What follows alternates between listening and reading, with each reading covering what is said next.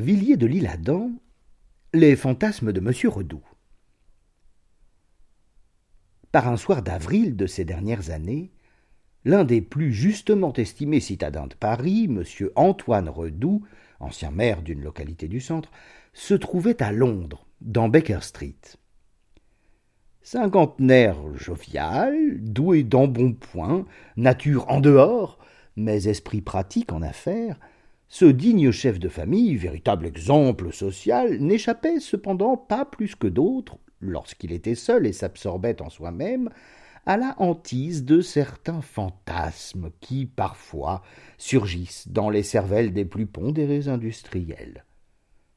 Ces cervelles, au dire des aliénistes, une fois hors des affaires, sont des mondes mystérieux, souvent même assez effrayants.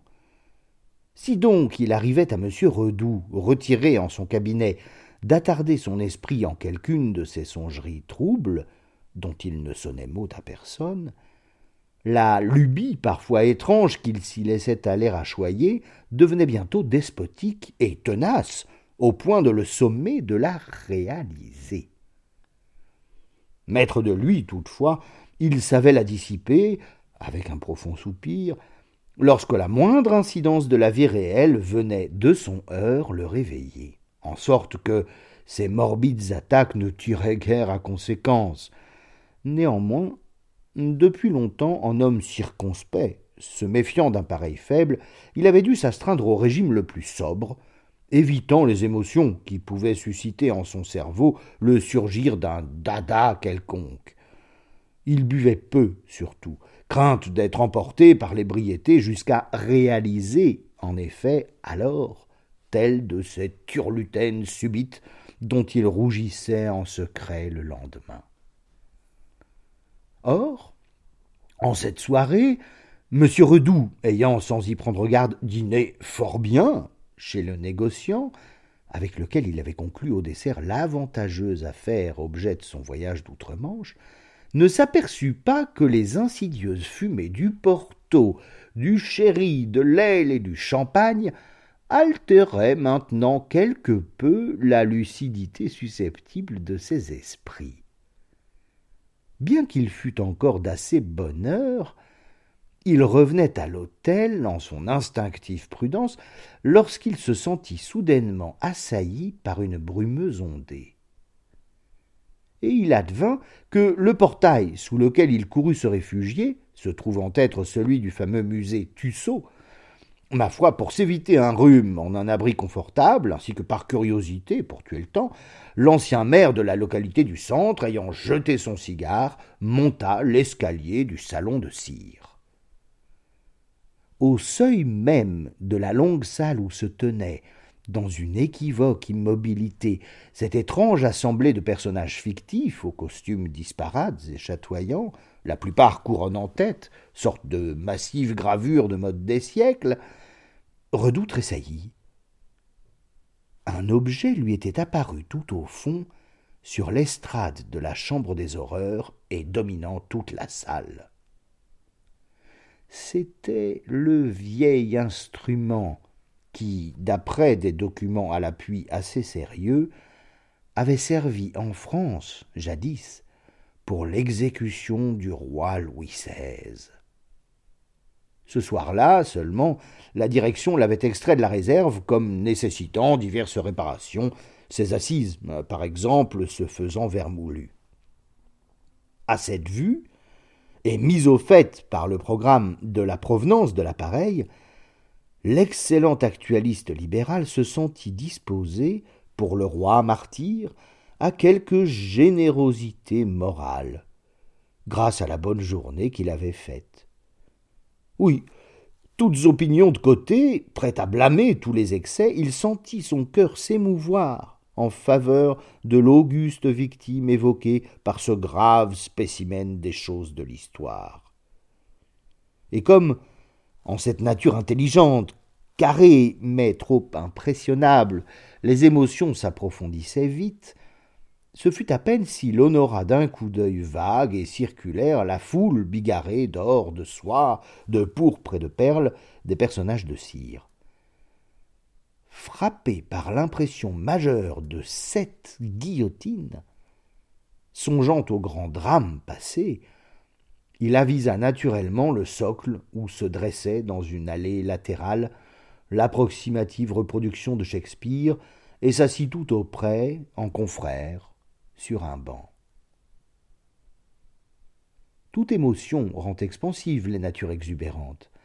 L'ancien maire de la localité du centre, s'apercevant donc qu'un de ses voisins, français à son estime et selon toute apparence, paraissait aussi se recueillir, se tourna vers ce probable compatriote et d'un ton dolent laissa tomber, pour tâter, comme on dit, le terrain, quelques idées ternes touchant l'impression presque triste que causait cette sinistre machine à quelque opinion que l'on appartint. Mais, ayant regardé avec attention son interlocuteur, l'homme excellent s'arrêta court et un peu vexé. Il venait de constater qu'il parlait depuis deux minutes à l'un de ces passants trompe-l'œil, si difficile à distinguer des autres, et que messieurs les directeurs des musées de cire se permettent, par malice, d'asseoir sur les banquettes destinées aux vivants. À ce moment, l'on prévenait, à haute voix, de la fermeture.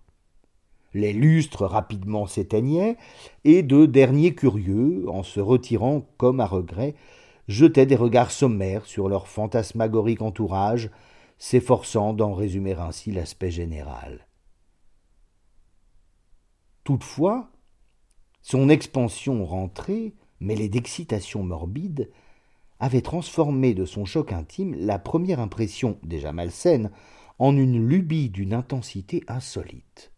Une sorte de très sombre marotte qui agita ses grelots tout à coup sous son crâne et à laquelle il n'eut même pas l'idée de résister. Oh songeait-il, se jouer à soi-même, sans danger bien entendu, les sensations terribles, terribles qu'avait dû éprouver devant cette planche fatale le bon roi Louis XVI. Se figurer l'être, réentendre en imagination le roulement de tambour et la phrase de l'abbé Edgeworth de Firmont, puis épancher son besoin de générosité morale en se donnant le luxe de plaindre, mais là, sincèrement, toutes opinions à part, ce digne père de famille, cet homme trop bon, trop généreux, cet homme enfin si bien doué de toutes les qualités que lui, Redoux, se reconnaissait avoir. Quelles nobles minutes à passer, quelles douces larmes à répandre. Oui, mais pour cela il s'agissait de pouvoir être seul devant cette guillotine. Alors, en secret, sans être vu de personne, on se livrerait en toute liberté à ce soliloque si flatteusement émouvant. Comment faire? Comment faire? Tel était l'étrange dada qu'enfourchait, troublé par les fumées des vins de France et d'Espagne, l'esprit un peu fiévreux déjà de l'honorable monsieur Redoux. Il considérait l'extrémité des montants, recouverte ce soir-là d'une petite housse qui dérobait la vue du couteau, sans doute pour ne point choquer les personnes trop sensibles qui n'eussent pas tenu à le voir. Et comme la lubie, cette fois, voulait être réalisée, une ruse lumineuse surgit de la difficulté à vaincre, éclaira soudain l'entendement de M. Redoux. Bravo. C'est cela. murmura-t-il. Ensuite, d'un appel en allant cogner à la porte, je saurais bien me faire ouvrir. J'ai mes allumettes. Un bec de gaz, lueur tragique me suffira. Je dirai que je me suis endormi. Je donnerai une demi-guinée au garçon, ça vaudra bien ça. La salle était déjà crépusculaire. Un fanal d'ouvriers brillait seul sur l'estrade là-bas, ceux-ci devant arriver au petit jour. Des paillons, des cristaux, des soieries jetaient des lueurs. Plus personne, sinon le garçon de fermeture qui s'avançait dans l'allée du Shakespeare. Se tournant donc vers son voisin, M. Redoux prit subitement une pose immobile. Son geste offrait une prise, son chapeau de bord large, ses mains rougeaudes, sa figure enluminée, ses yeux mi-clos et fixes, les plis de sa longue redingote, toute sa personne raidie, ne respirant plus, sembla elle aussi, et à s'y méprendre, celle d'un faux passant. Si bien que, dans la presque totale obscurité, le garçon du musée, en passant près de M. Redoux, soit sans le remarquer, soit songeant à quelque acquisition nouvelle dont la direction ne l'avait pas encore prévenu, lui donna, comme au voisin taciturne, un léger coup de plumeau, puis s'éloigna. L'instant d'après, les portes se refermèrent. M. Redoux, triomphant, pouvant enfin réaliser un de ses fantasmes, se trouvait seul dans les azurées ténèbres semées d'étincellements du salon de cire. Ce frayant passage, sur la pointe du pied, à travers tous ces vagues rois et reines, jusqu'à l'estrade, il en monta lentement les degrés vers la lugubre machine. Le carcan de bois faisait face à toute la salle. Redoux ferma les yeux pour mieux se remémorer la scène de jadis, et de grosses larmes ne tardèrent pas à rouler sur ses joues. Il songeait à celles qui furent toute la plaidoirie du vieux Malzerbe, lequel, chargé de la défense de son roi, ne put absolument que fondre en pleurs devant la Convention nationale. Infortuné monarque! s'écria Redoux en sanglotant. Oh, comme je te comprends Comme tu as dû souffrir! Mais on t'avait, dès l'enfance, égaré. Tu fus la victime d'une nécessité des temps. Comme je te plains du fond du cœur Un père de famille en comprend un autre ton forfait ne fut que d'être roi. Mais après tout, moi, je fus bien mère.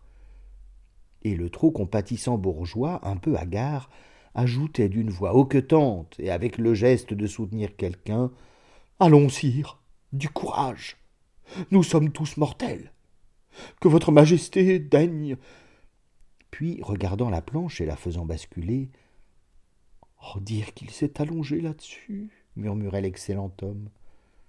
Oui, nous étions à peu près de même taille, paraît-il, et il avait mon embonpoint.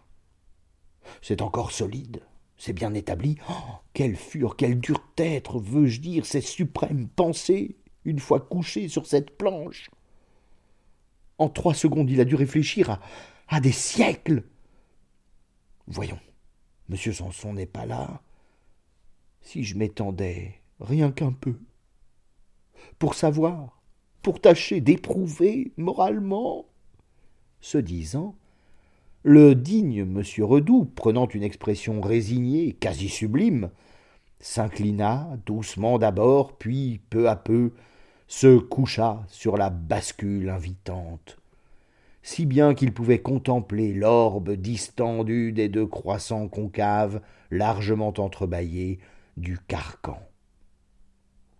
Là, Restons là, dit-il, et méditons. Quelles angoisses il dut ressentir. Et il s'épongeait les yeux de son mouchoir.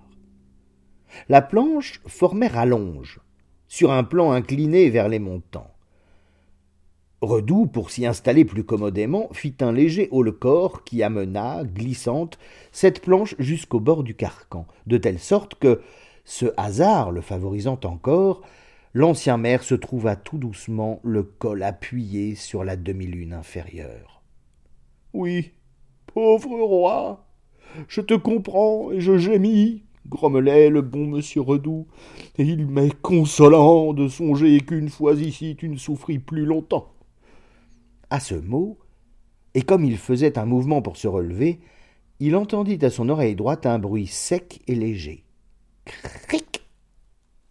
C'était la demi-lune supérieure qui, secouée par l'agitation du contribuable, était venue, glissante aussi, s'emboîter sans doute en son ressort, emprisonnant par ainsi la tête de l'ex-fonctionnaire. L'honorable M. Redoux, à cette sensation, se mut à tort et à travers, mais en vain. La chose avait fait souricière. Ses mains tâtaient les montants, mais où trouver le secret pour se libérer? Chose singulière, Ce petit incident le dégrisa tout à coup. Puis, sans transition, sa face devint couleur de plâtre, et son sang parcourut ses artères avec une horrible rapidité. Ses yeux, à la fois éperdus et ternes, roulaient comme sous l'action d'un vertige et d'une horreur folle. Agité d'un tremblement, son corps glacé se raidissait, ses dents claquaient. En effet, troublé par sa lourde attaque de fantasmomanie, il s'était persuadé que, M. Sanson n'étant pas là, nul danger n'était à craindre. Et voici qu'il venait de songer qu'à sept pieds au-dessus de son faux col, et enchâssé en un poids de cent livres, était suspendu le couteau, que le bois était rongé des vers, que les ressorts étaient rouillés, et qu'en palpant ainsi au hasard, il s'exposait à toucher le bouton qui fait tomber la lame. Alors, sa tête s'en irait rouler aux pieds de cire de tous les fantômes, qui maintenant lui semblaient une sorte d'assistance approbatrice, car les reflets du fanal, en vacillant sur toutes ces figures, en vitalisaient l'impassibilité. On l'observait. Cette foule, aux yeux fixes, paraissait attendre. À moi râla-t-il, et il n'osa recommencer, se disant dans l'excès de ses affres que la seule vibration de sa voix pouvait suffire pour. Oh. Et cette idée fixe ravinait son front livide, tirait ses bonnes bajoues généreuses, des fourmillements lui couraient sur le crâne, car, en ce noir silence et devant la hideuse absurdité d'un tel décès, ses cheveux et sa barbe commençaient graduellement à blanchir. Les condamnés, durant l'agonie de la toilette, ont offert maintes fois ce phénomène. Les minutes le vieillissaient comme des jours. un craquement subit du bois il s'évanouit. Au bout de deux heures, comme il revenait à lui, le froid sentiment de sa situation lui fit savourer un nouveau genre d'intime torture, jusqu'au moment où le soudain grattement d'une souris lui causa une syncope définitive. Au rouvrir des yeux, il se trouva demi-nu en un fauteuil du musée, entouré de garçons et d'ouvriers qui le frottaient de linge chaud, lui faisaient respirer de l'alcali, du vinaigre, et lui frappaient dans les mains. Oh balbutia-t-il d'un air égaré à la vue de la guillotine sur l'estrade. Une fois un peu remis, il murmura oh, Quel rêve oh, oh, la nuit sous, sous l'épouvantable couteau Puis, en quelques paroles, il ébaucha une histoire. Mu par la curiosité, il avait voulu voir. La planche avait glissé, le carcan l'avait saisi, et, et il s'était trouvé mal. Mais, monsieur, lui répondit le garçon du musée, le même qu'il avait épousté la veille, vous vous êtes alarmé sans motif? Sans motif? articula péniblement Redoux, la gorge encore serrée. Oui, le carcan n'a pas de ressort, et ce sont les coins en se touchant qui ont produit le bruit. En vous y prenant bien, vous pouviez le soulever. Et quant au couteau, ici le garçon, montant sur l'estrade, enleva du bout d'une perche la housse vide. Il y a deux jours qu'on l'a porté à revisser. À ces paroles, M. Redoux, se redressant sur ses jambes et s'affermissant, regarda, bouche béante. Puis, s'apercevant dans une glace, lui, vieilli de dix années, il donna en silence, avec des larmes cette fois sincères, trois guinées à ses libérateurs. Cela fait, il prit son chapeau et quitta le musée. Une fois dans la rue, il se dirigea vers l'hôtel, y prit sa valise. Le soir même, à Paris, il courut se faire teindre, rentra chez lui, et ne souffla jamais un mot de son aventure. Aujourd'hui, dans la haute position qu'il occupe à l'une des chambres, il ne se permet plus un seul écart du régime qu'il suit contre sa tendance au fantasme. Mais l'honorable leader n'a pas oublié sa nuit lamentable.